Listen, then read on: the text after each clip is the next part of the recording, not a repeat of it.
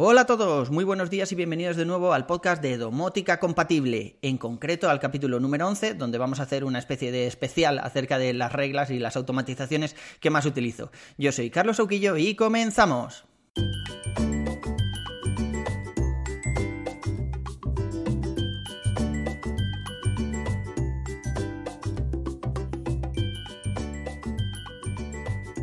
Cuando empezamos a automatizar cosas en casa, lo normal es venirnos arriba, o sea, crear un montón de automatizaciones distintas con un montón de condiciones, pero luego, bueno, a la hora de la verdad, eh, lo que se busca es que la casa haga las cosas por ella misma. Es decir, yo no quiero decirle a mi asistente de voz que me encienda la luz o no quiero utilizar el móvil para encender la luz. Lo que quiero es que si es de noche, hay alguien en casa y demás, pues entonces que la luz esa se encienda, ¿no? Cuando sea necesario, que la casa tome la decisión de encenderla. Eh, claro, para que todo eso suceda, pues tenemos que ir creando distintas reglas que, contemplen todas esas situaciones y, por supuesto, cambiarlas a lo largo del año. O sea, si ponemos una hora fija para que se encienda la luz, por ejemplo, las 8 de la mañana, si siempre nos levantamos a esa hora, pues perfecto. Pero, por ejemplo, los fines de semana, pues habría que cambiarlo o igual cuando nos levantemos en verano a las 8 de la mañana, pues no hace falta la luz porque hay suficiente luz natural, ¿no? Entonces esas reglas no se pueden quedar estáticas, hay que ir evolucionando. Y hoy quería contaros las reglas que más utilizo yo. Son reglas bastante básicas, ya veréis, pero yo creo que son muy útiles para, pues eso, para automatizar alguna de las acciones. La primera de ellas, eh, bueno, voy a empezar ordenándolas por hora del día, ¿vale? Para que, bueno, para que sea un poco más fácil de, identificar. Mm, hay gente que se ha creado un atajo para que si el día es lluvioso, por ejemplo, cuando se le apaga la alarma del reloj o de la alarma del teléfono, pues las luces se enciendan en un tono azul puede ser bastante útil, sí, yo no digo que no, pero al final es una de esas cosas que vas probando, pero yo no las he terminado de utilizar en mi día a día.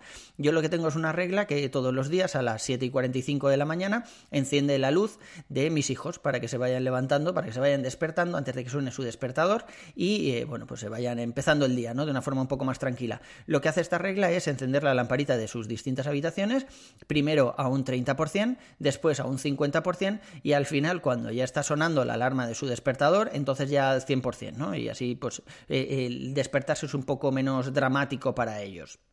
Antes tenía otra para hacer esto mismo los fines de semana, pero, joder, se están haciendo mayores y es verdad que cada vez van alargando más la, noche, o sea, ya no se despiertan tan pronto como se despiertan los niños cuando son muy pequeños. Y bueno, aunque esta alarma la tenía puesta a las 9 y 20, no era una alarma sonora, sino que se encendía la luz por si se querían levantar ya y tal, la verdad es que la he ido moviendo en el tiempo a las 9 y media, 10 menos cuarto, y al final lo que he hecho ha sido quitarla.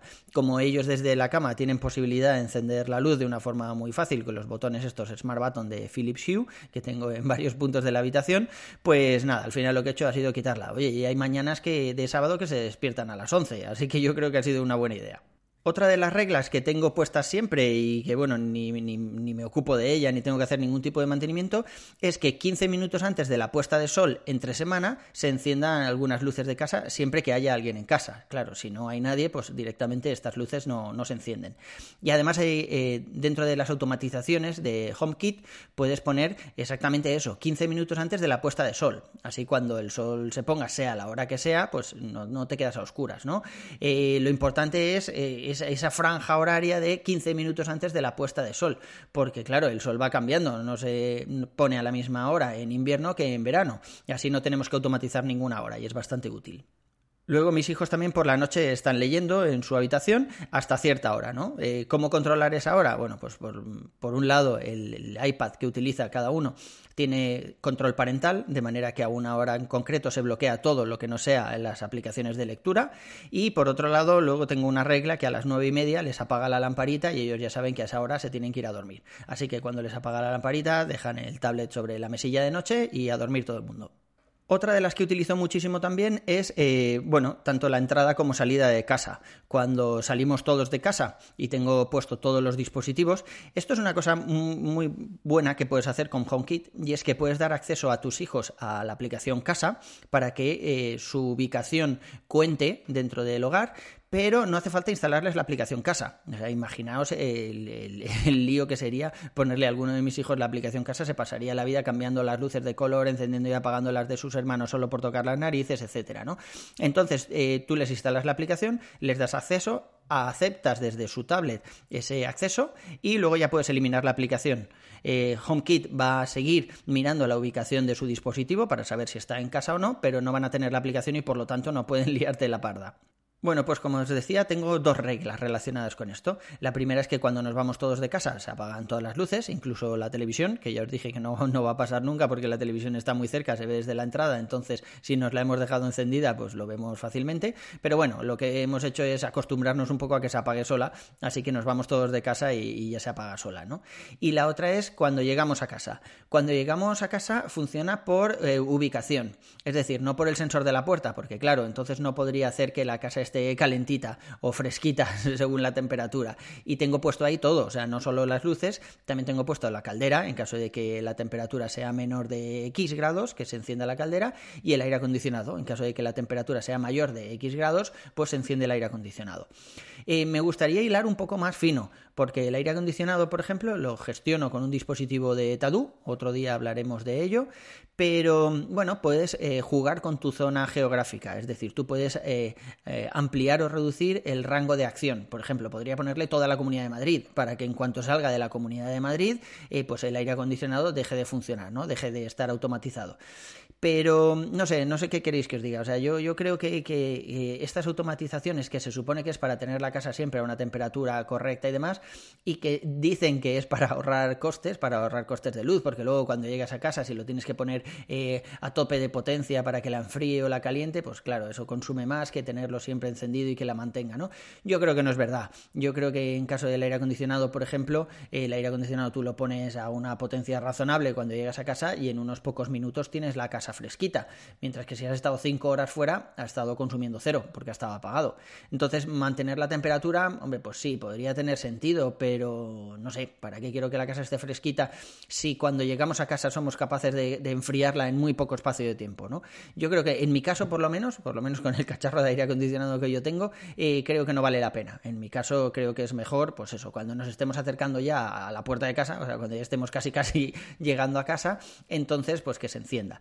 Esto es una de las cosas que no se puede, a ver, perdón, no se podía hacer con HomeKit hasta hace muy poquito. Ahora ya sí. Ahora ya puedes jugar un poco con el rango. Sí que es verdad que no te da las posibilidades que te da Tadu, que aparte del rango puedes poner, por ejemplo, que tu dispositivo esté eh, conectado a la Wi-Fi, eso ya significa que estás muy cerca de casa, porque hay veces, por ejemplo, que si bajas al parque que tienes justo debajo de casa, pues claro, te sigue detectando en casa, ¿no? Entonces hay cosas que, que por ejemplo, las bombillas no se apagarían, ¿no?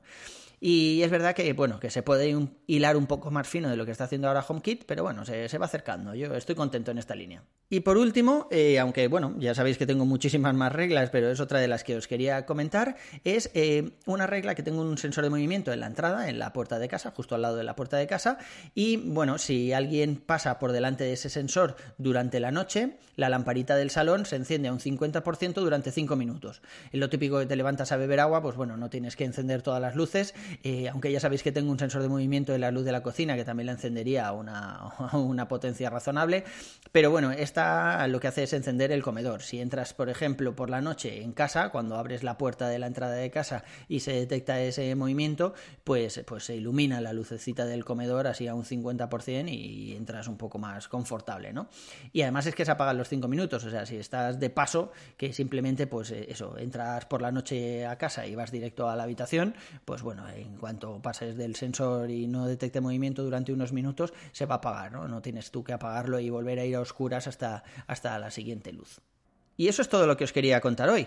Eh, no os voy a decir que tenéis los artículos completos en el blog sauquillo.org con H intercalada entre la E y la U, primero porque ya lo sabéis y después porque de este episodio no tengo un post eh, exacto en el, en el, blog. Sí que tenemos algunos eh, artículos sobre recopilación de reglas y demás y de cómo hago algunas cosas, pero no uno así con un especial de reglas, ¿no? Este me lo he sacado de la manga, por decirlo de alguna forma.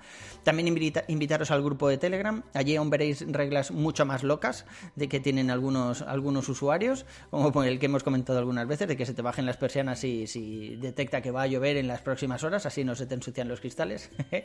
a mí me podéis seguir en Twitter como Cesauki o poneros en contacto conmigo a través del blog. Un abrazo y hasta el siguiente capítulo.